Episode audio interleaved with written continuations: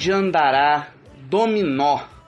Uma produção escandinava, cheia de perseguições, cheia de ação, com erotismo, com mistério, com tudo aquilo que o povo gosta, protagonizada pelo Nicolás Coster Valdau, um dos atores lá do Game of Thrones, é, que explora a realidade criminal de Copenhagen e que foi dirigido por ninguém menos do que Brian De Palma, muso aqui do seu Sextou com Cinema. Bom fim de semana, ouvintes queridos, queridas, que a gente hoje vai matar um pouquinho de saudade desse mestre para discutir uma questão muito delicada do nosso circuito exibidor, agora fechado por conta desse semi-lockdown ainda, esse tal feriadão que a gente está vivendo, mas também dos streamings, também das TVs. É o seguinte, os últimos três longas-metragens do gênio responsável por Carrie a Estranha estão completamente invisibilizados cá por nossas bandas. Quer dizer, muita gente consegue os filmes do Brian De Palma, os filmes recentes do Brian De Palma, naquela maneira Jack Sparrow de ver a maneira bem piratol, bem corsária. Mas a gente não está falando disso. A gente tenta celebrar ao máximo aqui no nosso Sextou por Cinema as maneiras lícitas, legais de se assistir. Se assistir a filmes, séries, enfim. E eu acho que é fundamental a gente entender o que está acontecendo com esse mito da Hollywood da década de 70, que tem três longas inéditos por aqui. O Dominó, como eu já falei, o filme imediatamente anterior, Passion, Paixão, com a Rachel McAdams, que concorreu ao Leão de Ouro de Veneza e passou assim completamente despercebido, e em especial Redacted, Guerra Sem Corte, que teve uma projeção no Festival do Rio em 2008, faz tempo, nunca teve vez aqui, em parte porque é um dos filmes mais malditos da obra desse realizador que é um dos mestres do suspense. Muita gente insiste naquela rotulação bem canalha de que ele nada mais é do que um, um copiador do Hitchcock. O Brian Palma é um dos realizadores de estilo mais singular dentro da, do cinemão e mesmo do cineminha autoral americano. Isso a gente está falando de alguém que está na ativa há pelo menos seis décadas o que é algo bem surpreendente. É um diretor já octogenário que transita sempre pelas franjas do medo, do suspense, do horror. Nascido no dia 11 de setembro de 1940 em Newark, New Jersey, Brian Russell de Palma, um estudante de física, estreou como realizador em 1960 ao rodar o curta-metragem Ícaros, um filme dificílimo de ser encontrado para ter uma projeção em película, uma projeção digna. Filho de um cirurgião a quem acompanhava em muitas operações, De Palma rodou cerca de 35 filmes nas últimas seis décadas. Dirigiu sete curtas, além de uma série de videoclipes, tá? Em 1968, ele debutou no formato longa-metragem com Murder à la Mode e em 2019 fez o último filme nesse, nesse formato, que é o Dominó. Esse filme estreou em Israel, estreou na Hungria e mais em alguns países da Europa. Só que ele teve uma carreira batida, ele foi para a internet quase que de imediato, vazou numa pirataria assim quase às pressas.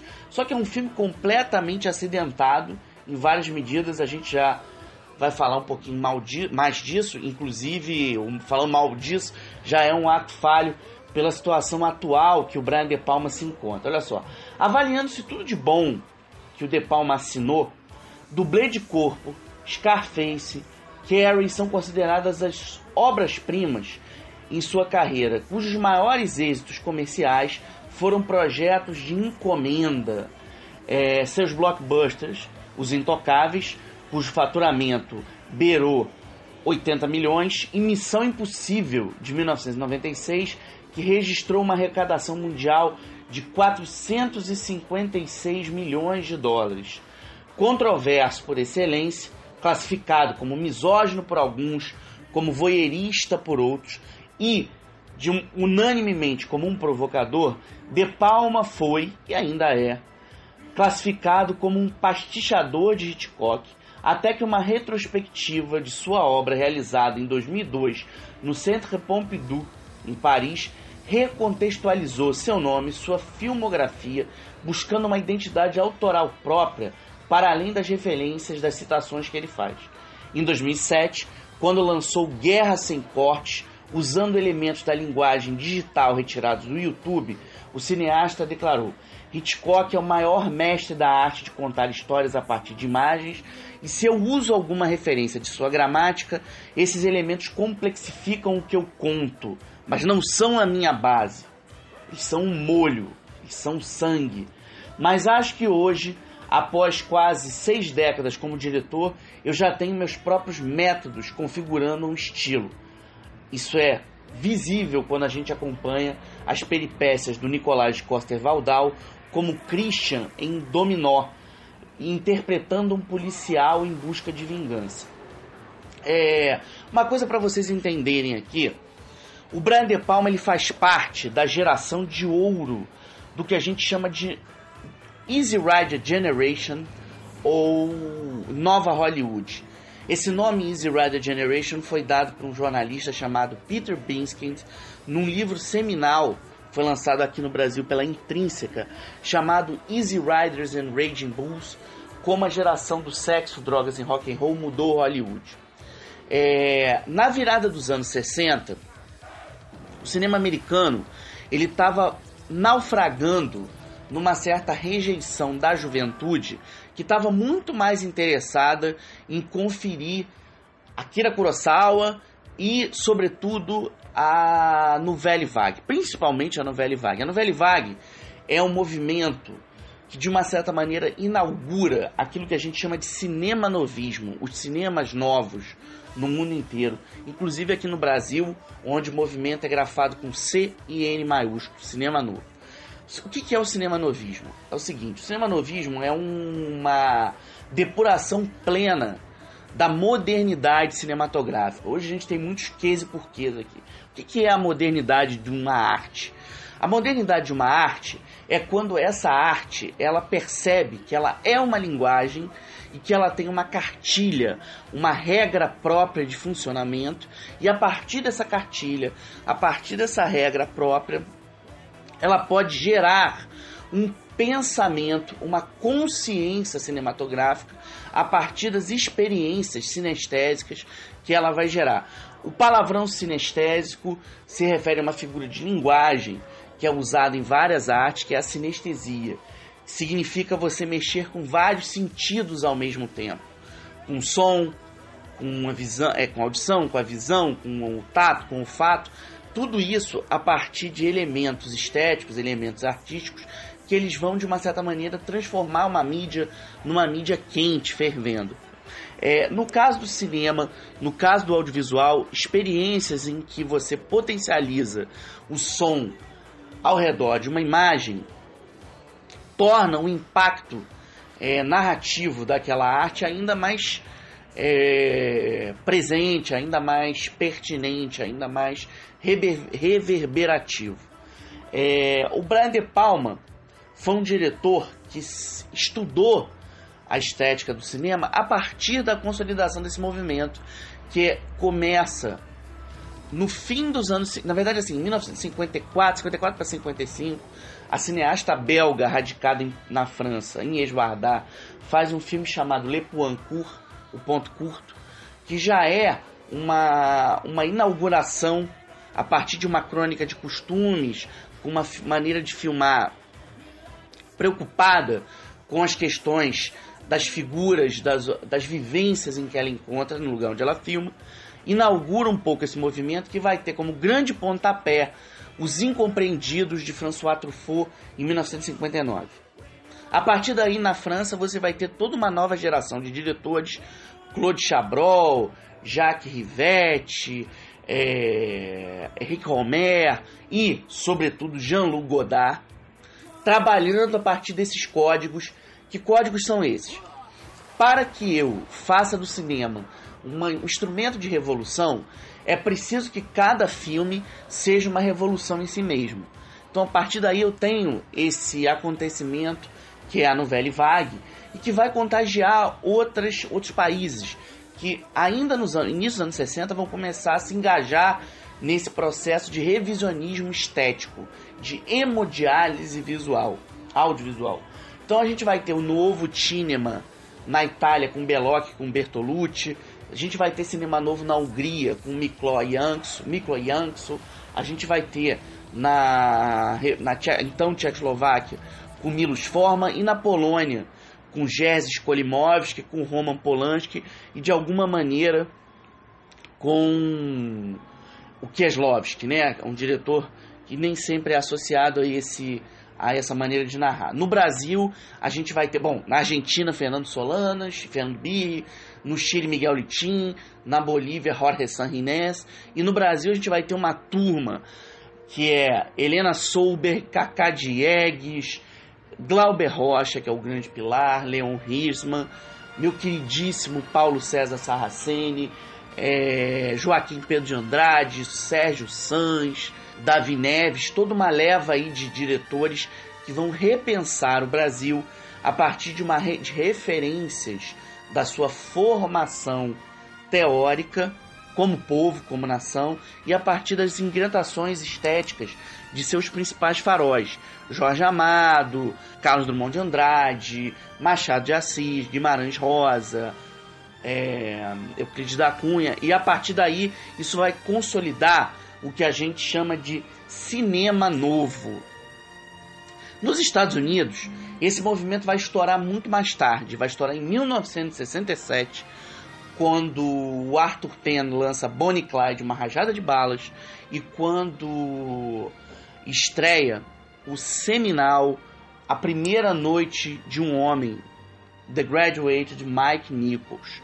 A partir daí, toda uma turma de realizadores, como Martin Scorsese, Francis Ford Coppola, Bob Rafelson, Jerry Schatzberg, mais adiante, Steven Spielberg, George Lucas vão aparecer. E Brian De Palma está entre eles. Para a gente quebrar um pouquinho o clima, vamos ouvir um pouquinho a trilha sonora de Ennio Morricone para Os Intocáveis, do Brian De Palma.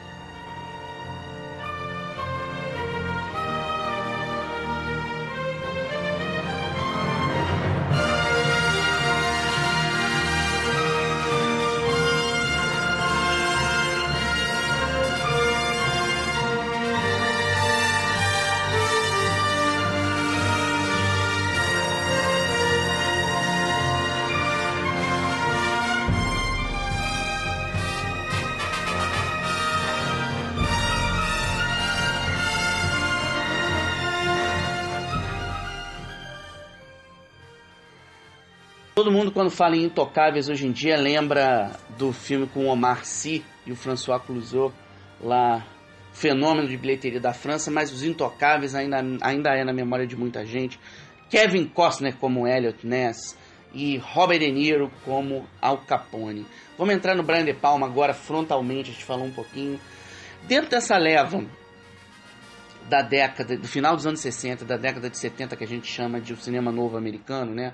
A nova Hollywood, o De Palma é o cineasta que mais arrisca. E ele é o que mais a fundo vai levar, ele o Scorsese, mas ele de uma maneira mais estilizada, vai levar um dos princípios da modernidade artística, que é parafrasear o passado, ou seja, utilizar referências do passado, reconfigurando-as para o presente. No caso, citar Hitchcock, citar é, Kubrick, citar Antonioni, que é o que ele faz, por exemplo, no Blowout, um tiro na noite, é, e retrabalhando essas citações que ele vai fazer. Então, uma coisa que eu acho fundamental para a gente entender aqui, ele vai impressionar, inclusive, os seus próprios colegas, pela maneira como ele se arrisca, de uma maneira como nenhum outro realizador daquele mesmo momento, e mesmo de anos posteriores, consegue fazer. O De Palma é um sujeito que, embora ele utilize, por exemplo, atores muito consolidados, como Kirk Douglas, por exemplo, que vai fazer a fúria com ele, terapia de doidos com ele, ele coloca o Kirk Douglas, que é um ator de grande prestígio, um ator com toda uma história cinematográfica, num ambiente completamente distinto daquilo que ele estava acostumado a conviver, um ambiente sujo, um ambiente de, um, de, de diálogos irônicos, de muita perversidade. Perversidade é uma palavra-chave para o entendimento do Brian De Palma.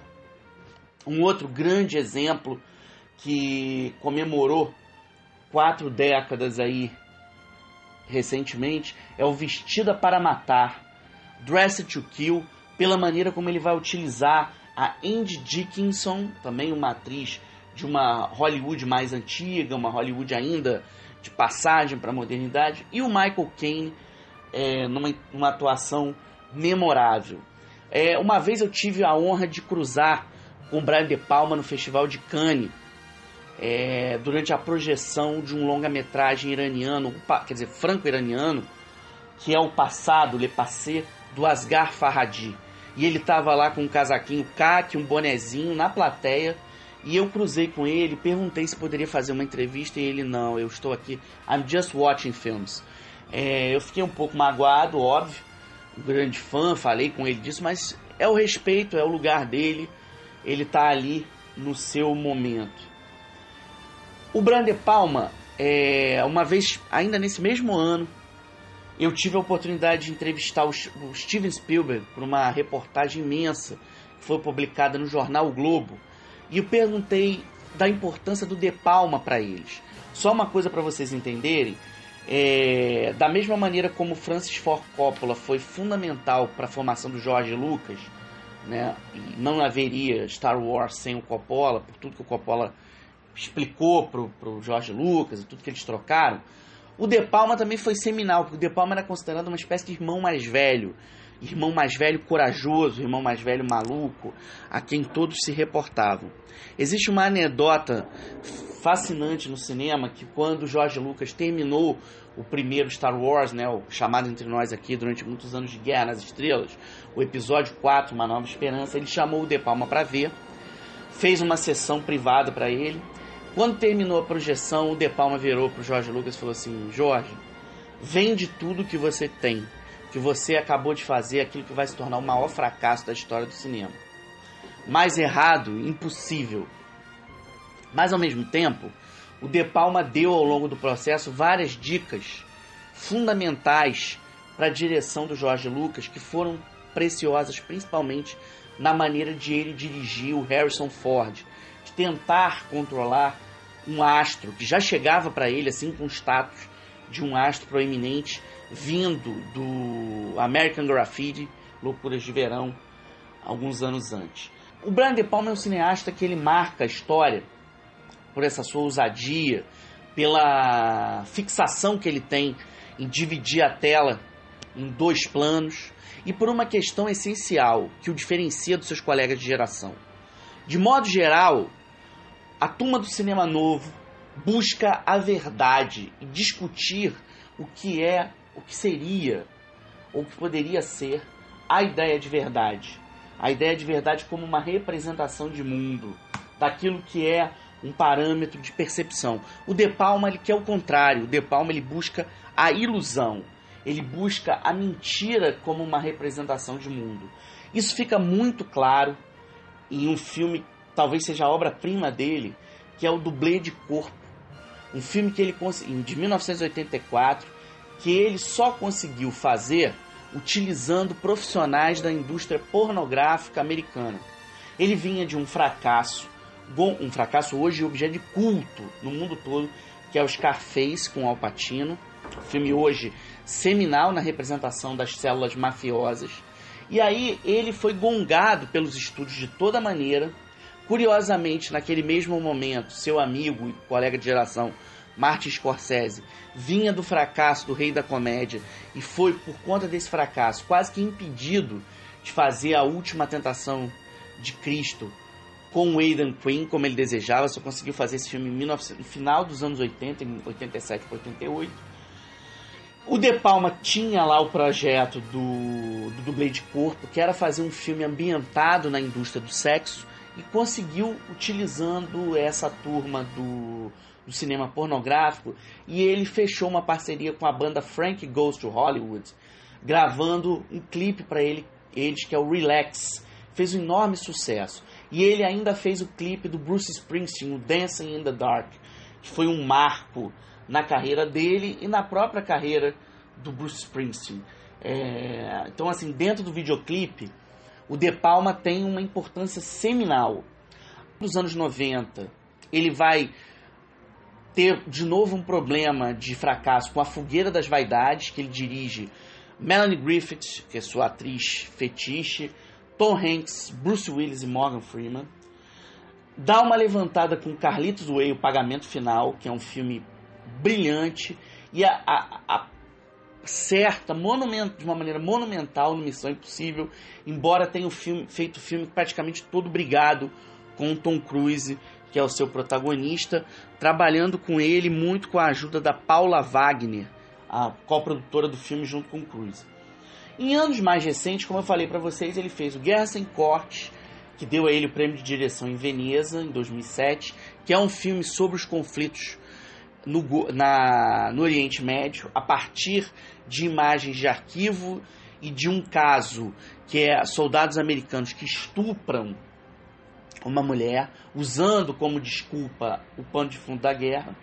O Passion, que é uma, uma trama, um thriller que trabalha com questões homoafetivas entre duas mulheres, é, uma chefe e uma funcionária. Ele é uma, uma adaptação de um longa francês que é o Crime de Amor, Crime d'Amour, a partir de um roteiro da Natalie Carter. É um, aliás, é um belo filme também, Crime de Amor, que foi completamente esquecido. É um filme de 2010. Chegou a ser lançado no Brasil, assim, mal e porcamente, do Alain Cornot, com a Ludwig Sagnier, antológica, e a Christian Scott Thomas. No filme do De Palma, você também tem grandes atuações. O De Palma é um diretor muito capaz de arrancar grandes interpretações de suas atrizes e seus atores. Nesse caso, com a Rachel McAdams e Nome, Nome Rapaz, que vinha do sucesso no milênio. E o longa seguinte dele é o Dominó, que ele foi contratado para fazer na Dinamarca. Só que os produtores deram literalmente um calote, não pagaram ninguém, não pagaram a finalização, não pagaram a ele. Ele acabou entregando o filme mal e porcamente. É um longa que tem algumas sequências de perseguição impressionantes, como tudo que o De Palma faz, mas que fica aí para antologia como um longa a ser descoberto. Mais uma, music, uma musiquinha, dose de musiquinha aí para vocês.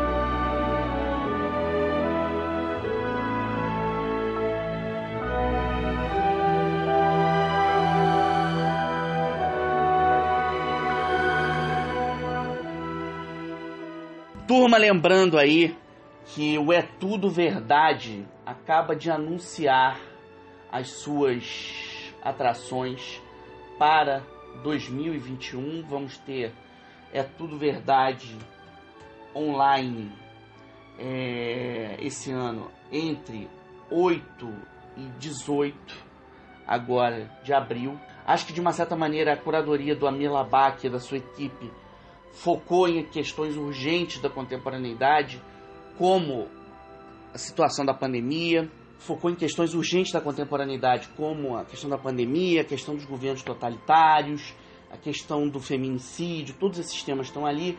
O Brasil está concorrendo nos longas-metragens com Alvorada de Ana Mulaerte Lopoliti, com Os Arrependidos de Armando Antenori e Ricardo Calil, Dois Tempos de Pablo Francischelli Edna, de Eric Rocha, que também está no Festival Visões do Real, na França.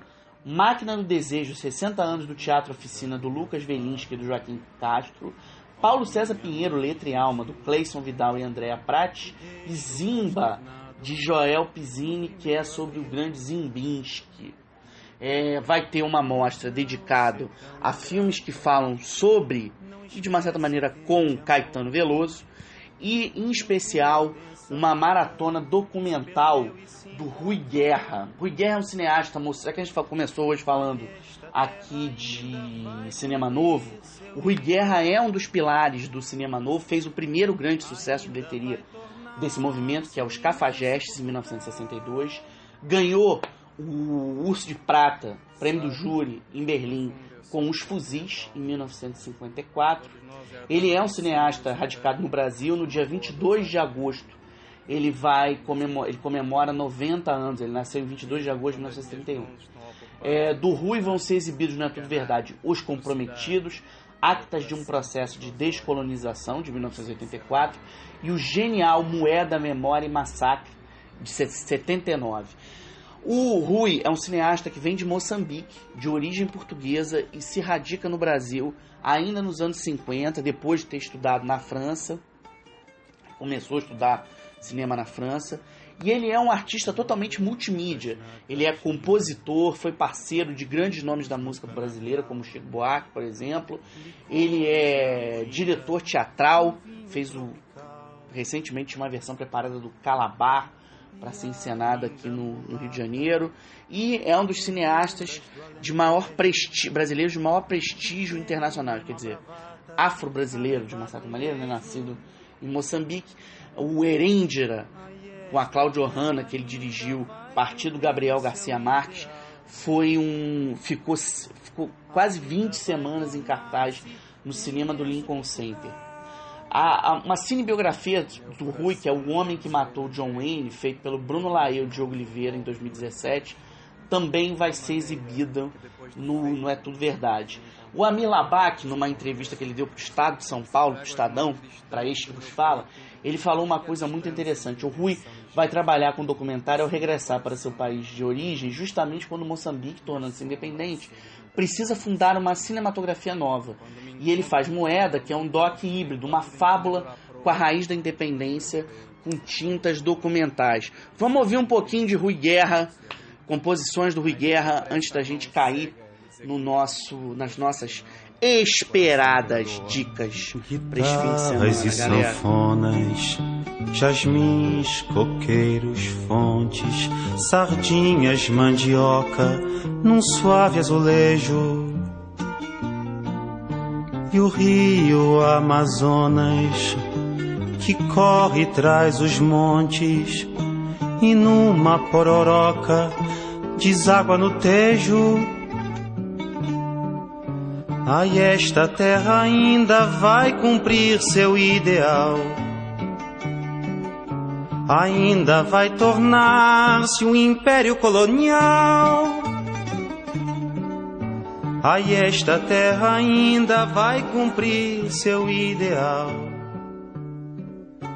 Ainda vai tornar-se um império colonial. Aí esta terra ainda vai cumprir seu ideal.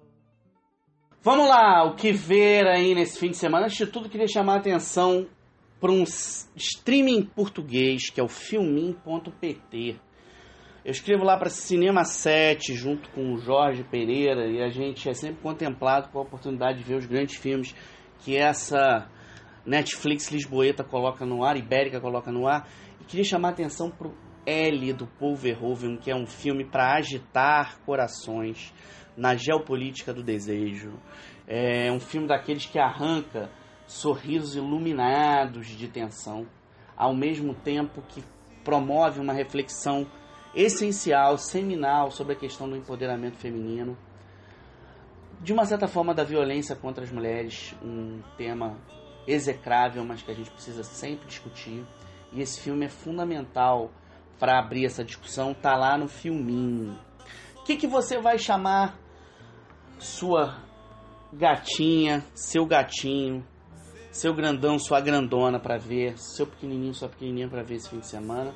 Vamos lá, vamos tentar listar umas coisas. Primeiro de tudo é Druk, mais uma rodada, Another Round, do Thomas Vinterberg. Esse filme talvez seja o grande longa-metragem de toda a Oscar Season, é, indicado ao, a estatueta de melhor direção e melhor filme internacional. É talvez o filme mais radiante da carreira do Wittenberg, que é um dos pilares do Dogma 95. Fez lá o Festa de Família e depois chamou muita atenção, com todos os méritos, por, para A Caça.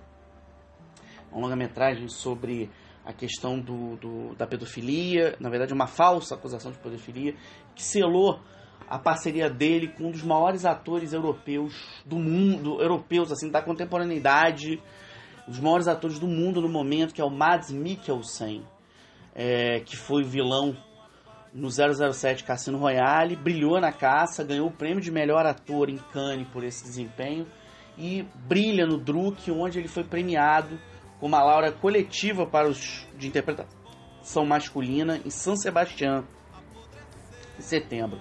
Ele vive um professor de história que está em crise no seu casamento, na sua vida pessoal e que aceita se submeter a uma experiência junto com seus amigos do seguinte, de todo dia bater uma determinada cota de álcool que, segundo uma tese escandinava lá antiga, faz as pessoas ficarem bem, o corpo funcionar com perfeição.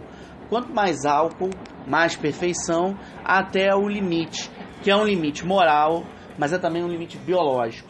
O Wittenberg passou, construiu esse filme a partir de uma tragédia pessoal. A filha dele morreu num desastre é, rodoviário, ele ficou muito abalado com essa morte, com todas as razões, mas ele encontrou. A filha ia trabalhar no filme, ia fazer uma participação como uma das amigas né, dos filhos do, do personagem do Mikkelsen, e a filha sempre estimulou o pai a seguir adiante, e ele resolveu, a partir desse estímulo, que ele precisava tocar o filme e fez um filme seminal.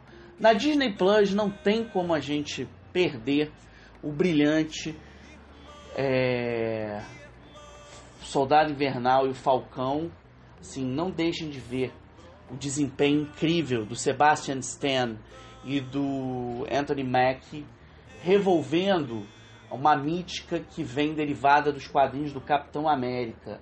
É algo assim, um espetáculo de ação para ficar na cabeça. Quem ainda não viu, já que eu tô falando de super-heróis, o Snyder Cut da Liga da Justiça tá em tro trocentos streamings. É, se ligou uma Smart TV, já aparece um anúncio. Não percam o, o trabalho de, super cuidadoso que o Zack Snyder construiu e a oportunidade aí de ver o Jared Leto de novo como Coringa, mandando super bem. É, ele cria um Coringa muito particular, que tem uma risada que parece uma hiena. Aliás, citar meu querido amigo Bruno Burinetti, que usou, foi o primeiro a cunhar esse termo para sacanear o filme e sacanear o Jared Leto, mas é um termo que cai muito bem. Gente, nos, no Globoplay, o Alex dos Santos Serafim, meu muso, meu produtor, meu diretor de som, dirige esse nosso Sextou com Cinema. Sempre me pergunta, você sempre cita o Globoplay? O Globoplay é um dos streams mais populares do mundo nesse momento, que tem brasilidade nas veias, que está trazendo de Brasil a minissérie Os Maias, do Luiz Fernando Carvalho, baseada em essa de Queiroz, que tem assim a interpretação do Fábio Assunção, um grande ator, e Quiz, que é uma série Stephen Frears sobre uma trucagem, uma corrupção num jogo Quem Quer Ser um Milionário, que faz tanto sucesso entre os ingleses aí. Ainda no Globoplay tem O Maluco no Pedaço.